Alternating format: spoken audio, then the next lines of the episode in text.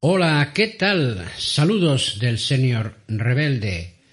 Bueno, vamos a cerrar este miniciclo, microciclo sobre la gestión de equipos con la última figura mm, responsable de conducir un equipo o grupo, que no es otra que el líder.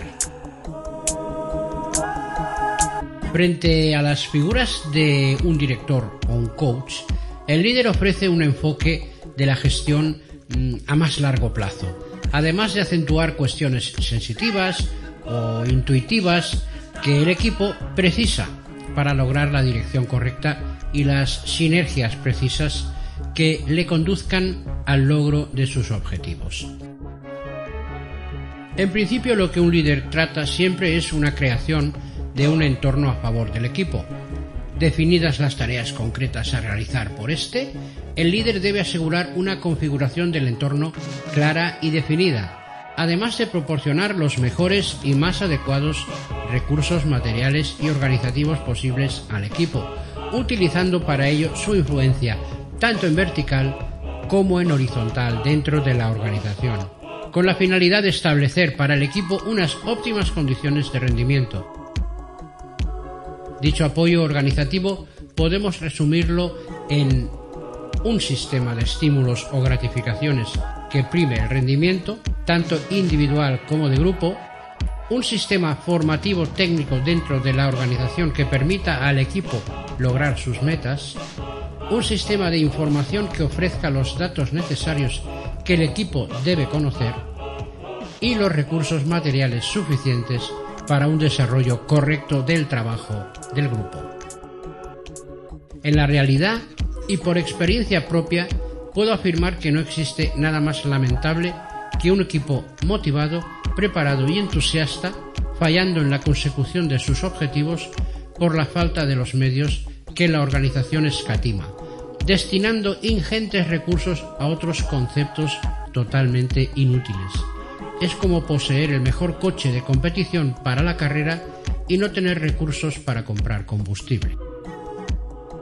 En segundo lugar, el establecimiento del equipo como una unidad de productividad.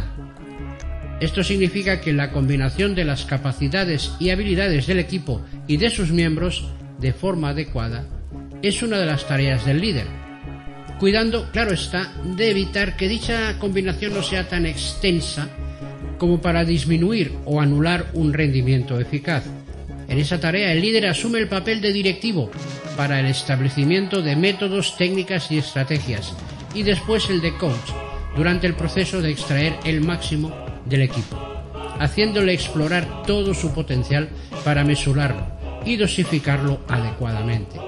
sin caer en el error de llamarlo equipo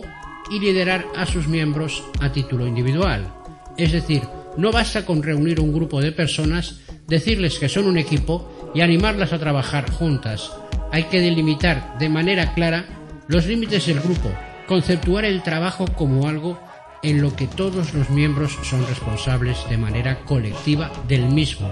y otorgarles la autonomía suficiente para que ellos mismos gestionen sus procesos internos y sus relaciones externas. En tercer lugar, el soporte al equipo, o el timing de intervenciones del líder. Esta es una de las funciones del líder en las que más se disfraza de coach, aportando su apoyo con técnicas propias de coaching que requieren elevados y constantes niveles de sensibilidad en los procesos e interacciones del grupo.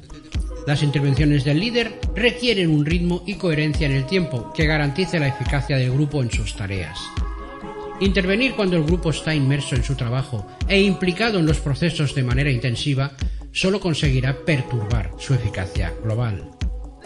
En los momentos iniciales en que el equipo comienza su trabajo, los acontecimientos de este periodo suelen proporcionar importantes beneficios mediante la intervención del líder en materia de productividad y medios y recursos de aprendizaje,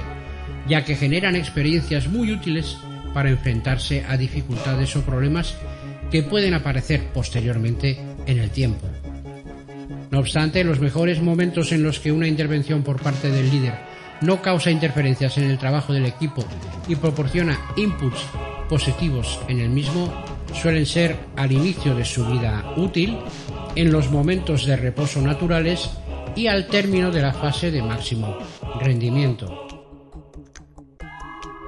Y bien, pues cerramos aquí este eh, microciclo, miniserie de carácter técnico que quizá resulte un poco extraña, dados los tiempos de excesivo individualismo en que vivimos. Nos vemos.